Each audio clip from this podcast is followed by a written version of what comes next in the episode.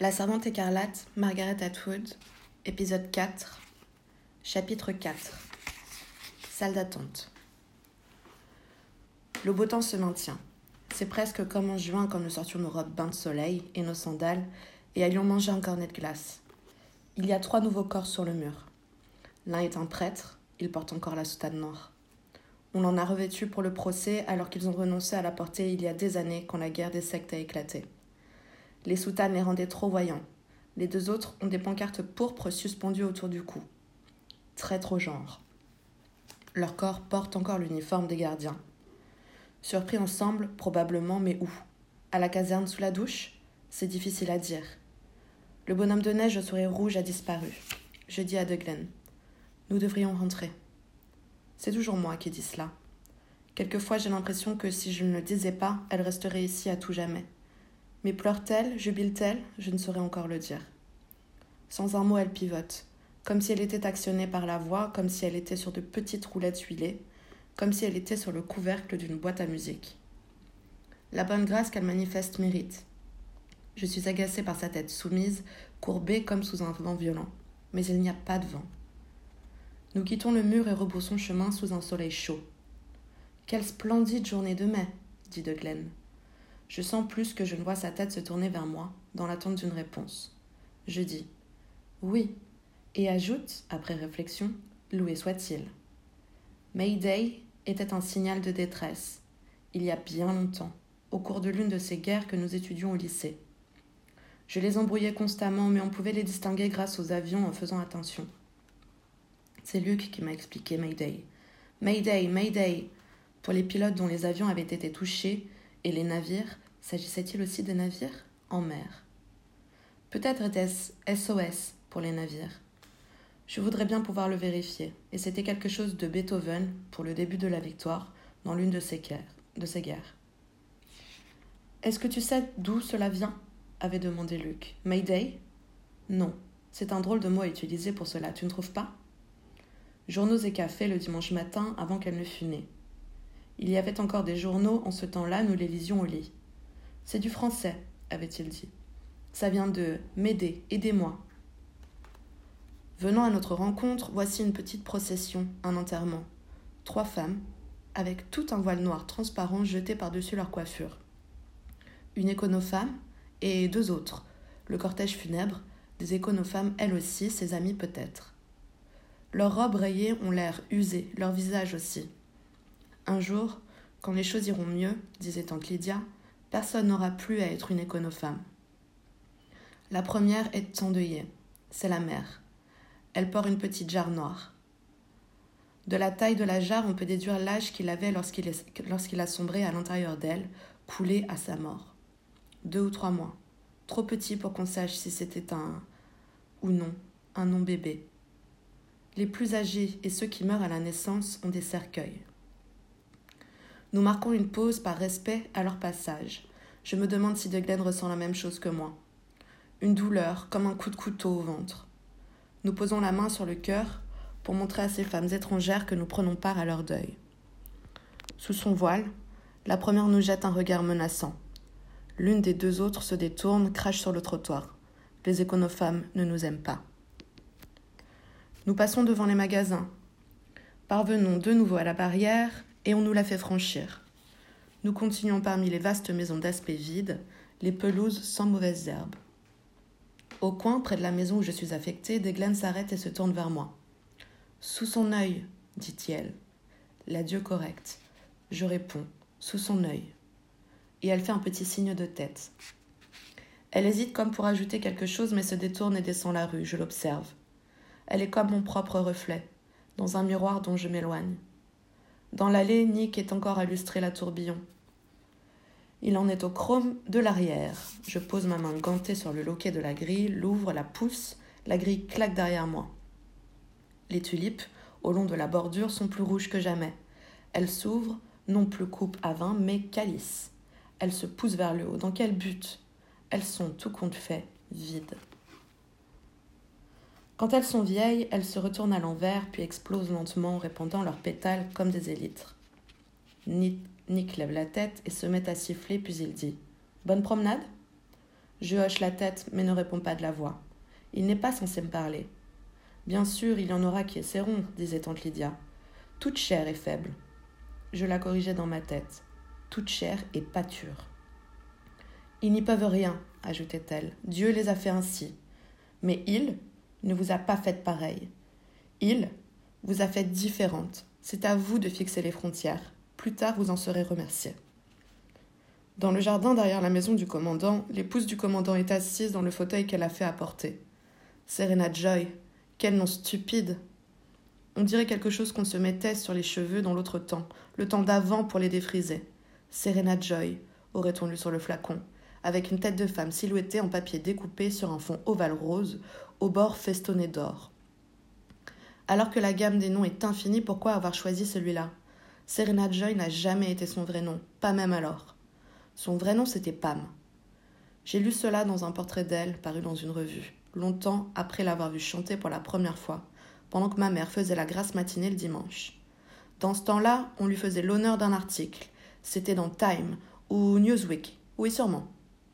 À ce moment-là, elle ne chantait plus, elle faisait des discours. Elle avait du talent. Ses discours traitaient du caractère sacré du foyer, du fait que les femmes devaient rester à la maison. Serena Joy elle-même n'en faisait rien. Elle prononçait des discours, mais elle présentait ce manquement à ses principes comme un sacrifice qu'elle consentait pour le bien de tous. À peu près à la même époque, quelqu'un a tenté de lui tirer dessus et a mal visé. Sa secrétaire, qui était debout juste derrière elle, a été tuée sur place. Quelqu'un d'autre a mis une bombe dans sa voiture, mais elle a explosé trop tôt. Certains ont dit qu'elle avait posé cette bombe dans sa voiture elle-même pour apitoyer les gens. Les choses en étaient à ce point de passion.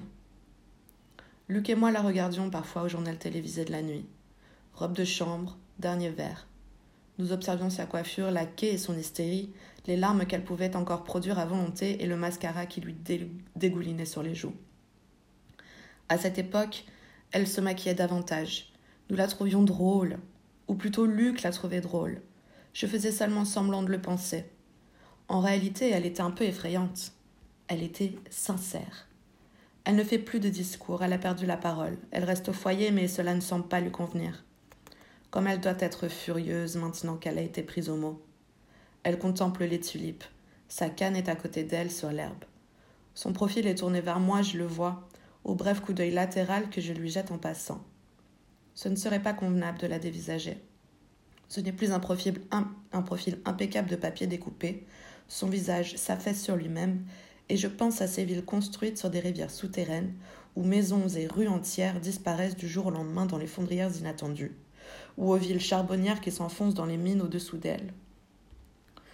Quelque chose d'analogue a dû lui arriver au moment où elle a vu la vraie tournure que prenaient les événements. Elle ne tourne pas la tête. Elle ne reconnaît pas ma présence d'aucune manière, quoiqu'elle sache que je suis là. Je suis sûre qu'elle le sait. C'est comme une odeur, son savoir quelque chose de suri, comme du lait tourné. Ce n'est pas des maris dont vous devez vous méfier, disait tante Lydia, c'est des épouses. Vous devez toujours essayer d'imaginer ce qu'elles peuvent ressentir. Bien sûr, elles vous en voudront. Ce n'est que naturel. Essayez de vous mettre à leur place. Tante Lydia croyait qu'elle réussirait très bien à se mettre à la place des autres. Essayez d'avoir de la pitié pour elles, pardonnez-leur, car elles ne savent pas ce qu'elles font. Encore ce sourire hésitant, de mendiant, le clignement des yeux falots, le regard au plafond à travers les lunettes rondes cerclées d'acier, dirigées vers le fond de la salle de classe comme si le plafond de plâtre peint en vert s'ouvrait, et que Dieu, sur un nuage de poudre de riz perle rose, descendait à travers les fils électriques et la tuyauterie de l'extincteur d'incendie. Vous devez comprendre que ce sont des femmes vaincues. Elles ont été incapables. Ici, sa voix se brisait, et il y avait une pause pendant laquelle j'entendais un soupir, le soupir collectif de celles qui m'entouraient. Il était déconseillé de faire du bruit ou de grignoter pendant ces pauses. Tante Lydia avait peut-être l'air distrait, mais elle remarquait le moindre tressaillement.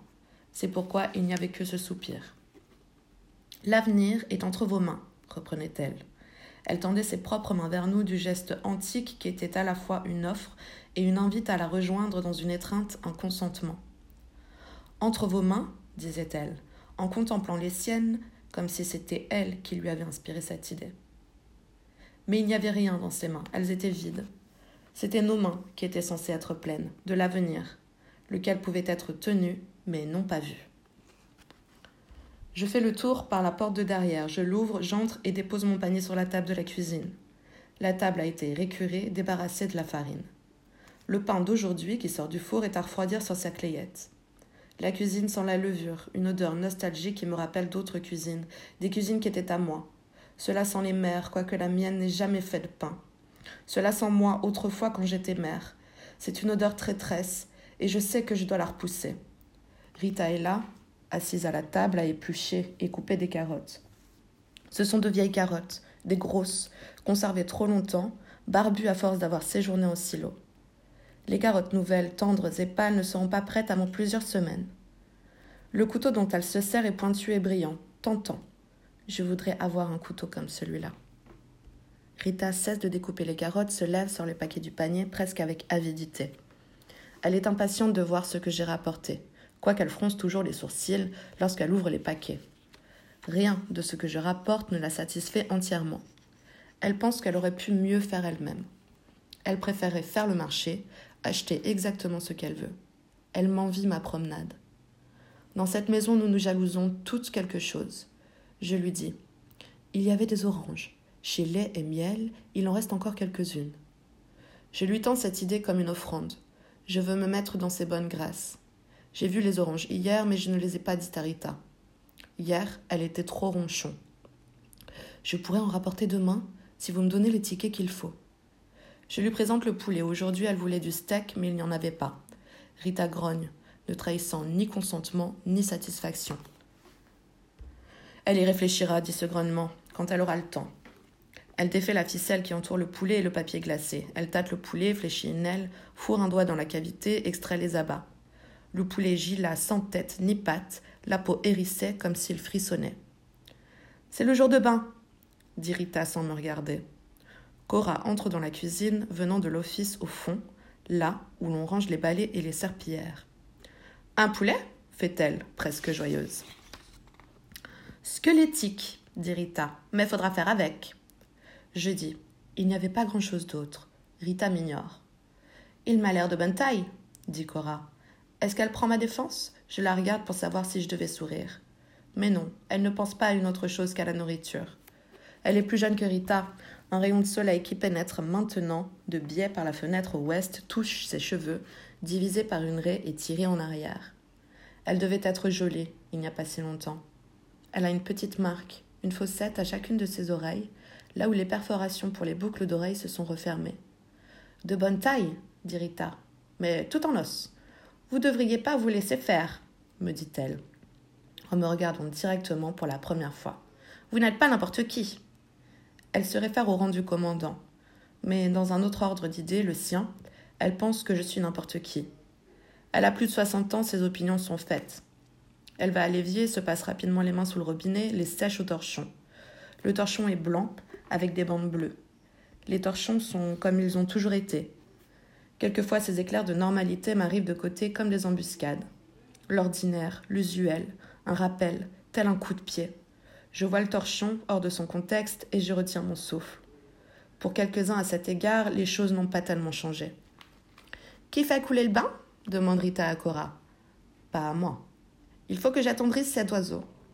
Je le ferai tout à l'heure, dit Cora après la poussière. Du moment que c'est fait, dit Rita. Elle parle de moi comme si je ne pouvais pas entendre. Pour elle, je suis une tâche ménagère parmi beaucoup d'autres. J'ai été congédiée. Je ramasse le panier, passe la porte de la cuisine et parcours le vestibule en direction de la vieille horloge. La porte du salon est fermée. Les rayons du soleil pénètrent par l'imposte et se répandent en couleurs sur le sol, rouge et bleu, pourpre. Je marche dedans brièvement, étends les mains. Elles s'emplissent de fleurs de lumière. Je gravis l'escalier. Mon visage, lointain, blanc et déformé, encadré dans le miroir du vestibule qui saille vers l'extérieur, comme un œil sous pression. Je suis le tapis vieux rose le long du grand couloir d'en haut, jusqu'à la chambre. Quelqu'un est planté dans le couloir près de la porte de la chambre où j'habite. Le couloir est obscur, il s'agit d'un homme, le dos vers moi. Il regarde dans ma chambre, silhouette sombre à contre-jour. Je vois maintenant. C'est le commandant. Il n'est pas censé se trouver là. Il m'entend venir, se retourne, hésite, avance vers moi. Il viole les usages. Que dois-je faire à présent? Je m'arrête, il s'immobilise. Je ne peux voir son visage, il me regarde. Que veut-il? Mais il avance encore, s'écarte pour éviter de me frôler, incline la tête, a disparu. Quelque chose m'a été montré, mais quoi? Comme le drapeau d'un pays inconnu aperçu un instant au-dessus des épaules d'une colline, cela pourrait signifier attaque, cela pourrait signifier pourparler, cela pourrait signifier le bord de quelque chose, un territoire. Les signaux que les amiraux se lancent, paupières bleues baissées, oreilles couchées en arrière, poils hérissés. Dents découvertes dans un éclair, que diable peut-il manigancer? Personne d'autre ne l'a vu, j'espère. Était-ce une invasion? Était-il dans ma chambre? J'ai dit ma chambre. Ma chambre. Car enfin, il faut bien qu'il y ait un endroit que je revendique comme mien, même par les temps qui courent. J'attends dans ma chambre qui, en ce moment précis, est une antichambre. Quand je vais me coucher, c'est une chambre à coucher. Les rideaux flottent toujours dans le vent léger, dehors le soleil brille toujours, bien qu'il n'entre plus droit à travers la fenêtre. Il s'est déplacé vers l'ouest. J'essaie de ne pas me raconter d'histoire, du moins pas celle-ci. Quelqu'un a vécu dans cette chambre avant moi, quelqu'un qui me ressemblait, du moins c'est ce que je veux croire. Je l'ai découvert trois jours après mon installation ici. J'avais beaucoup de temps à faire passer. J'ai décidé d'explorer la chambre. Non pas à la hâte, comme on explore une chambre d'hôtel, sans attendre à la moindre surprise, sans s'attendre à la moindre surprise, à ouvrir et fermer les tiroirs de commode, les portes de placard, à déballer la minuscule savonnette, à tâter les oreillers.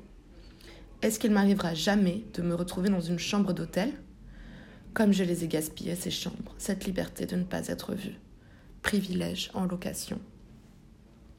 Les après-midi, quand Luc était encore à se dégager de sa femme, quand j'étais encore irréel pour lui.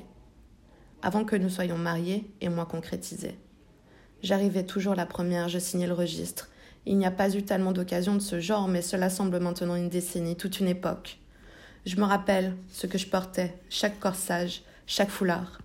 J'arpentais la chambre en l'attendant, je branchais la télévision, puis l'éteignais. Je me mettais du parfum derrière l'oreille. Ça s'appelait opium. C'était vendu dans un flacon chinois, rouge et or. J'étais anxieuse.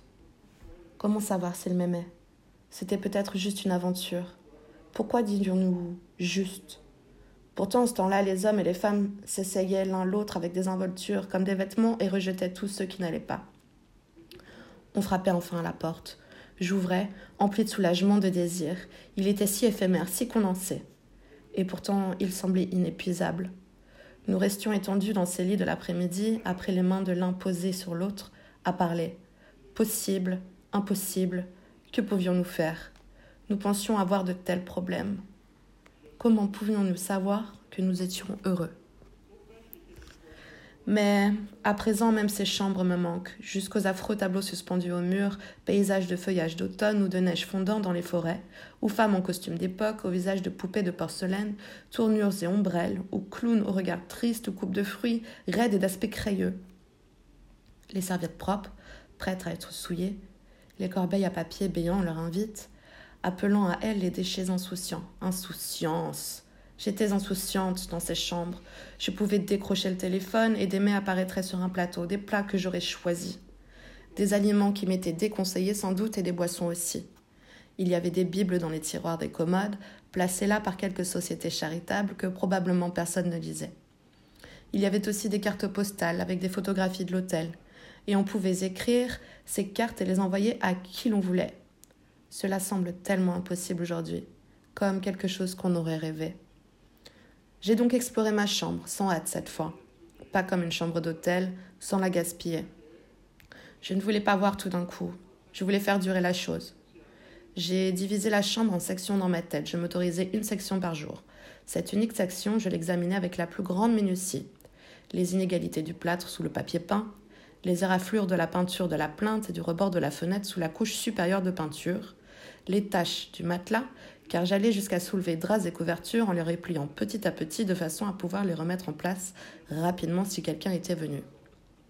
Les taches du matelas, comme des pétales de fleurs séchées, paressantes, amours anciennes. Il n'y a pas d'autre genre d'amour dans cette chambre à présent. Quand je l'ai vue, cette preuve laissée par deux personnes, trace d'amour ou de quelque chose d'analogue, de désir au moins, au moins de contact entre deux personnes peut-être aujourd'hui vieilles et mortes, j'ai recouvert le lit, et je me suis couchée dessus. J'ai regardé vers l'œil de plâtre aveugle au plafond. Je voulais sentir Luc allongé à côté de moi. Cela m'arrive, ces attaques du passé comme une faiblesse, une vague qui me déferle par-dessus la tête. Parfois c'est à peine supportable. Que faire Que faire? Il n'y a rien à faire. Qui se contente d'attendre a aussi son utilité, de se coucher et d'attendre. Je sais pourquoi la vitre de la fenêtre est en verre incassable et pourquoi ils ont enlevé le lustre. Je voulais sentir Luc étendu près de moi, mais il n'y avait pas de place. J'ai gardé l'armoire pour le troisième jour. J'ai d'abord examiné soigneusement la porte intérieure et extérieure, puis les parois avec leurs crochets de cuivre. Comment ont-ils pu oublier les crochets? Pourquoi ne les ont-ils pas enlevés? Trop près du sol? Pourtant, un bas, c'est tout ce qu'il faut. Et la tringle, avec les cintres en plastique tout de mes robes, la cape de laine rouge pour l'hiver, le châle. Je me suis agenouillée pour inspecter le sol, et je l'ai vu, en lettres minuscules, tout frais, semblait-il, griffé avec une épingle ou peut-être juste avec l'ongle, dans le coin où tombait l'ombre de la plus noire. Nolite Thessalopardes exterminorum. Je ne savais pas ce que cela signifiait, ni même de quelle langue il s'agissait. J'ai pensé que c'était peut-être du latin, mais je ne savais pas le latin. Pourtant, c'était un message et il était écrit, et de ce seul fait défendu, il n'avait pas encore été découvert. Sauf par moi, à qui il était destiné. Il était destiné à quiconque aurait été la suivante. Cela me plaît de méditer ce message, cela me plaît de penser que je communie avec elle, cette femme inconnue, car c'est une inconnue, ou si on sait qui elle est, elle n'a jamais été évoquée devant moi. Cela me plaît de savoir que son message tabou a survécu, a touché au moins une autre personne, a été déposé sur la paroi de mon armoire, a été ouvert et lu par moi. Parfois je me répète les mots à moi-même. Cela me donne une petite joie. Quand j'imagine la femme qui les a écrits, je pense à quelqu'un d'à peu près mon âge, peut-être plus jeune. Je la transforme en Moira. Moira, telle qu'elle était à l'université, dans la chambre voisine de la mienne. Fantasque, désinvolte, athlétique, avec pendant un moment une bicyclette et un sac à dos pour des randonnées.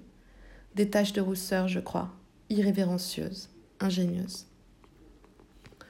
Je me demande qui elle était, où et ce qu'elle est devenue.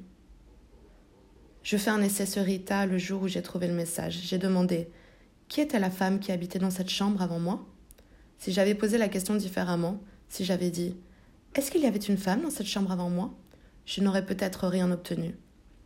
Laquelle a-t-elle fait sur un ton hargneux, soupçonneux?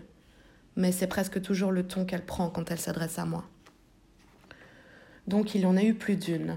Certains ne sont pas restés tout le temps de leur affectation, leurs deux ans pleins. Certaines ont dû être renvoyées pour une raison ou une autre. Ou peut-être pas renvoyées, parties? La fille dégourdie, j'essayais de deviner. Salutage de rousseur. Vous la connaissez? A demandé Rita, plus soupçonneuse que jamais. J'ai menti. Je l'avais connue avant. J'ai entendu dire qu'elle était ici. Rita a accepté ma réponse. Elle sait qu'il doit y avoir un téléphone arabe, une espèce de réseau secret. Elle a dit Elle n'a pas fait l'affaire. J'ai lancé À quel égard? Sur un ton aussi neutre que possible. Mais Rita était bouche cousue. Je suis comme un enfant ici, il y a des choses qu'il ne faut pas me dire. Ce qu'on ne sait pas ne peut pas faire de mal. Voilà tout ce qu'elle a bien voulu me dire. Parfois je chante pour moi, toute seule dans ma tête, un truc lugubre, mélancolique, presbytérien.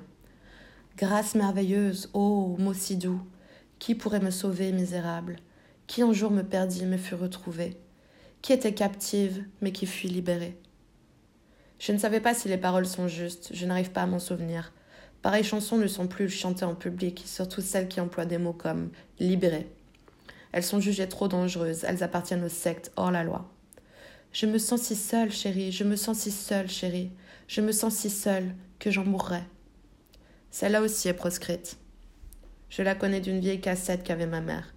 Elle avait aussi une machine grinçante et capricieuse qui pouvait quand même jouer ce genre de choses. Elle passait cette bande quand ses amis venaient la voir et qu'elle avait pris quelques verres.